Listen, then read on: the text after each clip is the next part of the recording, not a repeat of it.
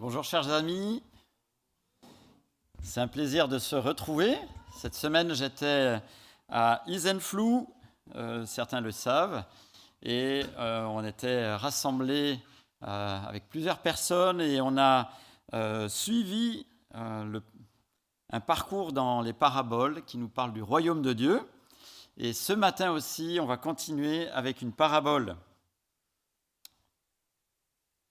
Et euh, ce qui était notable dans ce qu'on a pu partager ensemble, c'est que des fois, il y a des enchaînements de paraboles. Je ne sais pas si vous avez remarqué, mais des fois, il y a plusieurs paraboles qui se suivent. Et on peut se demander, mais pourquoi euh, Matthieu ou Luc les a mis à la suite? Est-ce qu'ils ne savaient pas quoi en faire et les a mis toutes là, comme si euh, on faisait un chapitre, les enseignements de Jésus avec les béatitudes, et un chapitre avec les paraboles, par exemple? Eh bien non, le Saint-Esprit a conduit les auteurs à justement euh, agencer le texte biblique, et il y a une cohérence. Et quand les paraboles se suivent, c'est qu'il y a un enchaînement de pensées, bien souvent avec un crescendo. Et un des endroits où il y a euh, un des plus grands enchaînements de, paraboles, c'est en Luc chapitre 15 et Luc chapitre 16. Hein, on connaît la brebis perdue, on connaît la pièce perdue, on connaît euh, le fils euh, prodigue et son frère aussi, et on aime beaucoup la parabole de l'intendant infidèle. D'accord, je parle, mais euh, la parabole de l'intendant infidèle, vous aimez beaucoup cette parabole? Ah. Mais on l'a déjà vu. C'est pas celle-là. Un petit peu plus loin, il y a une autre parabole. Et on a un élément de contexte juste avant cette parabole, et c'est hyper important de regarder pourquoi Jésus tout d'un coup parle en parabole. Et souvent, c'est pour pouvoir mieux expliquer ce qu'il a dit avant. Donc c'est toujours important de regarder ce qu'il y a avant pour pouvoir comprendre pourquoi Jésus tout d'un coup utilise une illustration, une image en parabole. Et c'est ça qui nous aide à comprendre le sens de euh, la parabole. Et dans ces chapitres 15 et 16, le royaume de Dieu est euh, bien grand ouvert à ceux que la société euh, considère comme les moins que rien. Et d'ailleurs, c'est même eux qui montrent le plus d'empressement pour y rentrer. Et c'est un des sens de cette fameuse parabole euh, de l'intendant infidèle. Et l'élite pensante religieuse de l'époque était beaucoup plus préoccupée, elle, de paraître juste aux yeux des hommes hein, que devant Dieu. Et pour cela, eh ben, passaient leur temps plutôt à s'occuper de leur argent, voire à interpréter la parole de Dieu d'une manière à ce que ça les arrange. Et euh, face à cela, Jésus souligne que sa parole écrite, elle, subsiste, quoi que l'on dise, quoi que l'on enseigne autour qui n'est pas forcément juste, la parole de Dieu est, euh, subsistera et est suffisante. Et je vous invite à lire Luc chapitre 16, justement cette euh, euh, ambiance, on pourrait dire, qu'il y a à ce moment-là. Luc chapitre 16 au verset 15. Et dans les Bibles blanches, c'est à la page 1172. Luc chapitre, 15, euh, euh, 16, verset 15. Jésus leur dit, donc aux pharisiens, hein, vous cherchez à paraître juste devant les hommes, mais Dieu connaît votre cœur. De fait, ce qui est très estimé parmi les hommes est abominable devant Dieu. La loi et les prophètes ont subsisté jusqu'à Jean. Quand il est question de la loi et les prophètes, on pourrait dire grosso modo pour nous, c'est l'Ancien Testament, hein, verset 16. Depuis lors, la bonne nouvelle du royaume de Dieu est annoncée et chacun cherche avec force à y entrer. Et c'est un clin d'œil justement à la parabole de l'intendant infidèle ici. Verset 17, le ciel et la terre disparaîtront plus facilement que ne tombera un seul trait de l'être de la loi. Tout homme qui renvoie sa femme et épouse Un autre commet un adultère, et tout homme qui épouse une femme divorcée de son mari commet un adultère. Donc là, Jésus fait référence aux arrangements que les pharisiens avaient trouvés euh, justement pour interpréter la loi. Mais pour illustrer l'importance du message de la parole écrite, Jésus va utiliser une parabole. Donc il leur parle, vous voyez, il leur donne un enseignement sérieux en disant que la parole va rester. Et ce n'est pas vos petites interprétations qui vont changer quoi que ce soit. Et pour l'illustrer, eh ben, il va utiliser une parabole. Et donc, ça marche toujours en comparaison entre ce qu'il vient de dire et la parabole. La comparaison qu'on va pouvoir trouver un petit peu plus loin au verset 19, c'est que la vie des pharisiens qui paraît bien aux yeux des hommes, même s'ils s'arrangent avec la loi écrite, alors que Dieu n'approuve pas leur attitude, elle est comparée à un homme qui socialement a réussi sa vie, mais qui est perdu éternellement. Ce dernier rêverait d'une résurrection pour prévenir sa famille, mais la parole de Dieu écrite, déjà donnée, est suffisante et bien plus pertinente. Et on va le voir dans cette parabole. Justement, à la page suivante, 1173, Luc 16, verset 19. Il y avait un homme riche. Il s'habillait de pourpre. Et le pourpre, c'était euh, une denrée très rare. Hein. il fallait beaucoup de coquillages. Il y avait besoin d'un coquillage pour prendre les habits euh, de couleur euh, pourpre. Et donc, c'était un habit bien plus cher que mon costume Hugo Boss. Hein. donc, non, mais c'était très très cher. Donc, ça renvoie vraiment quelqu'un qui est dans, dans une très grande richesse. Il y avait un homme riche qui s'habillait de pourpre et de fin lin et qui chaque jour menait joyeuse et brillante vie. Un pauvre homme du nom de Lazare était couché devant son portail couvert d'ulcères. Il aurait bien voulu se rassasier des miettes qui tombaient de la table du riche, cependant même les chiens venaient lécher ses ulcères. Le pauvre mourut et fut porté par les anges auprès d'Abraham. Le riche mourut aussi et fut enterré. Dans le séjour des morts, en proie à une grande souffrance, il leva les yeux et vit de loin Abraham avec Lazare à ses côtés. Il s'écria Père Abraham, aie pitié de moi, et envoie Lazare pour qu'il trempe le bout de son doigt dans l'eau afin de me rafraîchir la langue, car je souffre cruellement dans cette flamme. Abraham répondit Mon enfant, souviens-toi que tu as reçu tes biens pendant ta vie, et que Lazare a connu les maux pendant la sienne Maintenant, il est consolé ici et toi tu souffres. De plus, il y a un grand abîme entre nous et vous, afin que ceux qui voudraient passer ici vers vous, ou de chercher euh, ou de chez vous vers nous, ne puissent pas le faire. Le riche dit Je te prie alors, Père, d'envoyer Lazare chez euh, mon Père, car j'ai cinq frères c'est pour qu'ils les avertissent afin qu'ils n'aboutissent pas eux aussi dans ce lieu de souffrance. Abraham lui répondit, Ils ont Moïse et les prophètes, qu'ils les écoutent. Quand il dit Moïse et les prophètes, c'est ce qu'on dirait, nous, l'Ancien Testament. Le riche dit, Non, Père Abraham, mais si quelqu'un vient de chez les morts, vers eux, ils changeront d'attitude.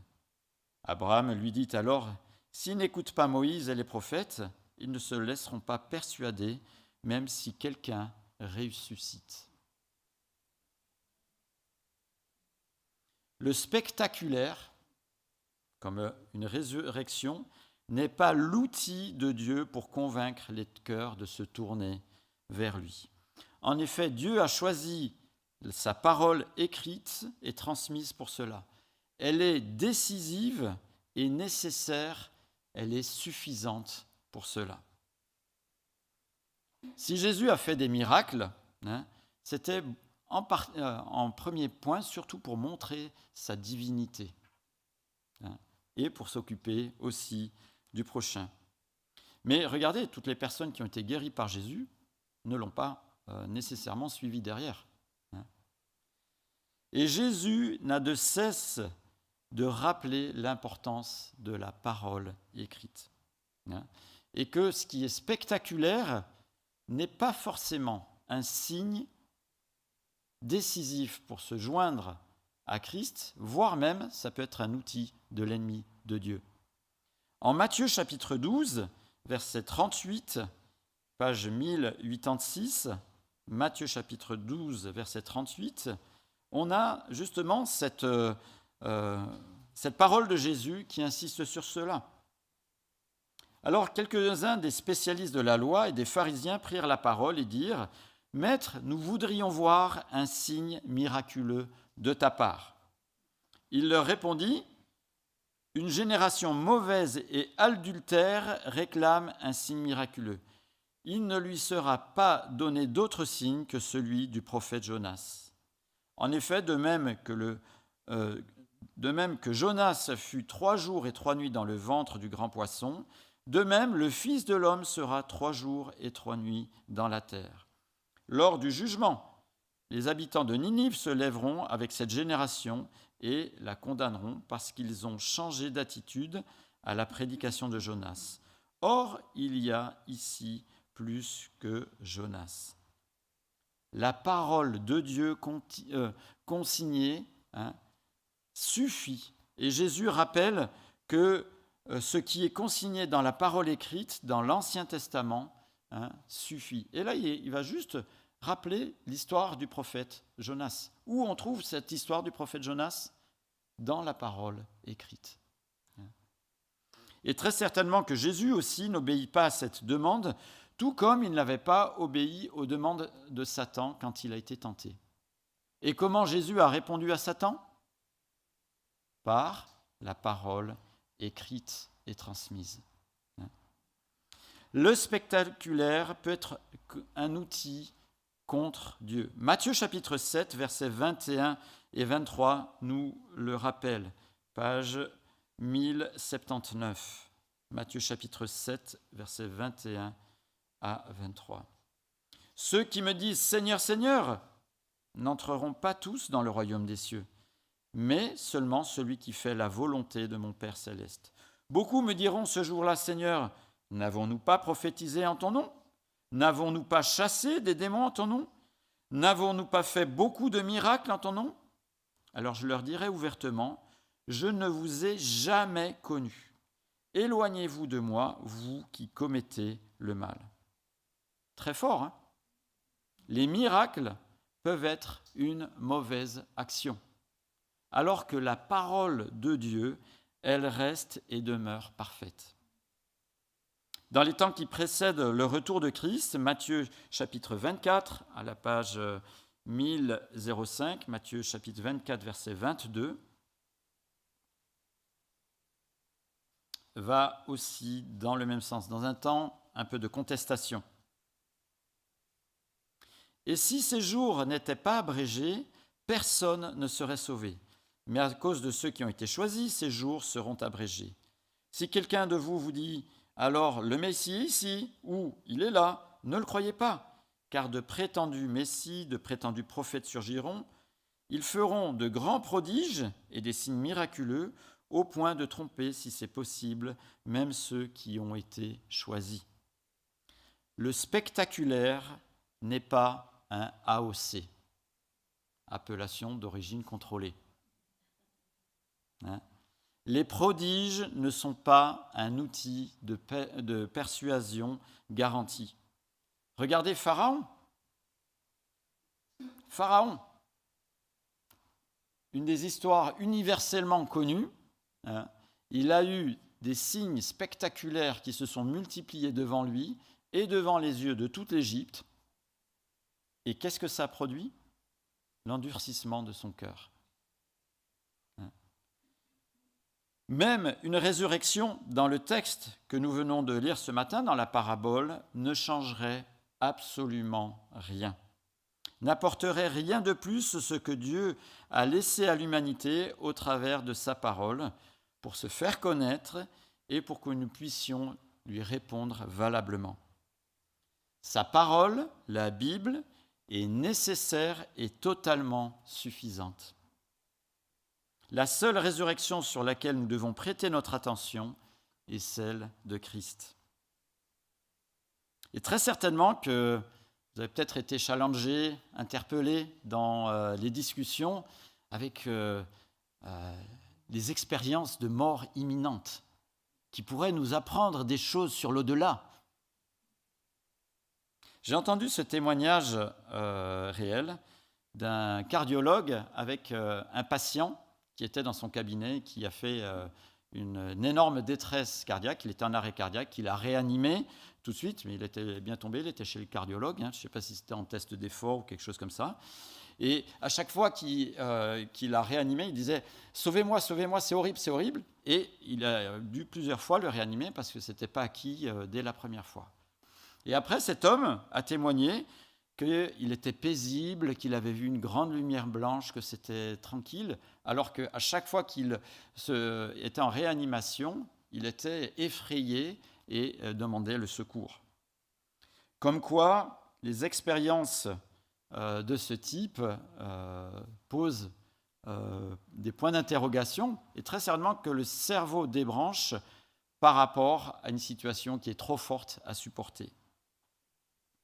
Comme quoi, les expériences, et des fois on cherche à... C'est très croustillant hein, à avoir des infos, des choses comme ça, mais la meilleure information que l'on puisse avoir, c'est la parole de Dieu. Elle est fiable et éprouvée, et cela depuis des siècles et pour l'éternité. La parole seule. Et pourquoi la parole? Ça aussi en lien avec sa nature. La nature de la parole de Dieu, elle est complètement écrite par des hommes, avec leur personnalité, leur style littéraire, est complètement inspiré de Dieu. Tout comme Jésus était complètement homme et complètement Dieu, on a euh, le privilège d'avoir avec la parole complètement écrite par les hommes et complètement inspirée par Dieu. On connaît très bien le verset de 2 Timothée 3, 16 et 17, à la page 1356. 2 Timothée 3, 16 et 17. Et comme on le connaît trop bien, eh bien, on en oublie certains mots.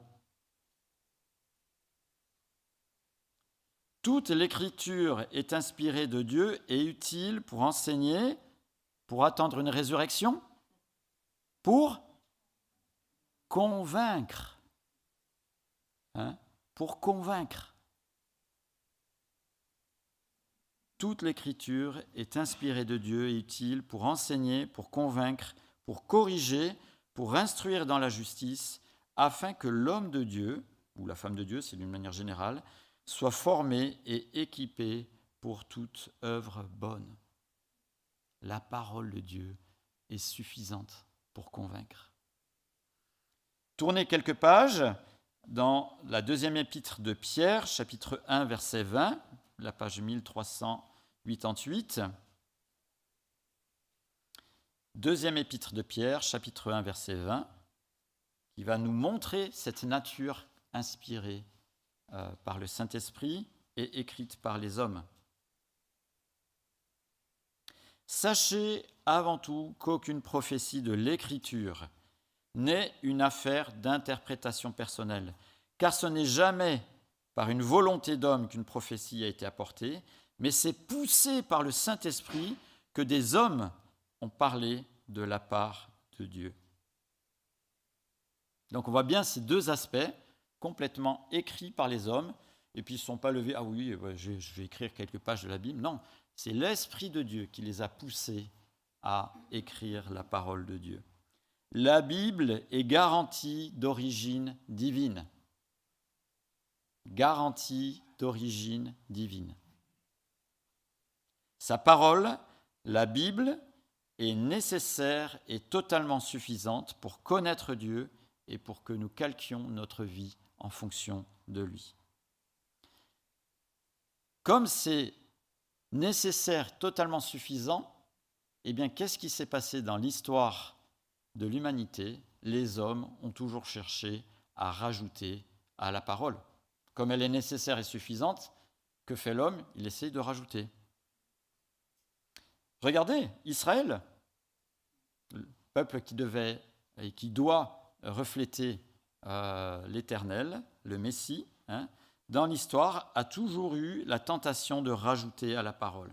Le, judaïsme actuel s'appuie-t-il réellement et uniquement sur la parole de Dieu ou sur les multiples commentaires accumulés par le temps? La chrétienté. Dans l'histoire de la chrétienté, il y a toujours eu la même tentation de rajouter à ce que Dieu a dit, soit la tradition et le dogme, soit la théologie et la morale du moment, soit les écrits du fondateur de mouvements spirituels, soit du spectaculaire et de l'énigmatique. Et là, euh, c'est beaucoup plus proche des euh, mouvements dits évangéliques. Ou bien la réputation d'un prédicateur supplante la parole de Dieu. Et là, c'est pas loin euh, de ce que l'on peut voir aussi dans les mouvements évangéliques plus traditionnels. Comme si la parole de Dieu n'était pas suffisante. Mais ce que nous dit Jésus ce matin par cette parabole, la parole de Dieu, la Bible, est nécessaire et totalement suffisante pour le connaître et se tourner vers lui. Que faisons-nous de cette parole? Elle est à côté de vous. Hein? Elle est à notre portée. Et peut-être que nous avons des Bibles en quantité à la maison. On en a même peut-être plusieurs versions sur nos smartphones. Qu'en faisons-nous? Alors, on est au début du mois d'août. Est-ce que personnellement, on ne se lancerait pas, personnellement, un défi de lecture? Lire un livre en entier de la parole de Dieu. Alors choisissez pas tous le livre de Jude, hein, parce qu'il est très court, mais peut-être un livre que vous avez dit, ah oui, une fois j'aurais bien aimé. Est-ce que pendant ce mois d'août, vu l'importance de la parole de Dieu, on ne pourrait pas se donner ce défi-là de lire un livre de la Bible? Peut-être faire un reset en lisant un évangile en entier d'une seule traite. Hein? Ou bien une épître, un livre historique. Si on a beaucoup le temps, pourquoi pas le livre de Job? Ça, c'est du plus. Hein, hein? Ésaïe aussi. Hein? Le Lévitique, ça fait peut-être longtemps que vous ne l'avez pas lu. Non. voilà, posez-vous, réfléchissez à quel livre on pourrait euh, justement consacrer du temps dans ce mois d'août, hein, que la belle météo spirituelle revienne hein, en lisant un livre en entier. Imaginez, on aurait tous aimé, je pense, être du temps des disciples et voir Jésus. Mais avec la parole de Dieu, on a exactement la même nature qui est à notre portée. Alors profitons de ce mois d'août, lançons-nous un défi de lecture et on fera un petit sondage au mois de septembre. Je vais prier. Merci Seigneur pour ta grâce, la grâce d'avoir ta parole dans notre langue, facilement accessible. Et Seigneur, on te remercie parce que tu as veillé sur la transmission de ta parole du moment où elle a été écrite jusqu'à maintenant. Et Seigneur, envoie ta bonne main et ta souveraineté. Seigneur, que ta bonne main et ta souveraineté aussi soient sur nous dans notre lecture personnelle. Seigneur, que tu nous donnes de nous régaler, de te découvrir, de, pouvoir mieux te connaître et nous de comment te répondre. Euh, oui, pendant ce mois, Seigneur, donne-nous de, euh, de nous motiver à lire un livre de ta parole. Et Seigneur, quand cela, ça puisse être aussi un tremplin pour être renouvelé dans notre lecture personnelle. Amen.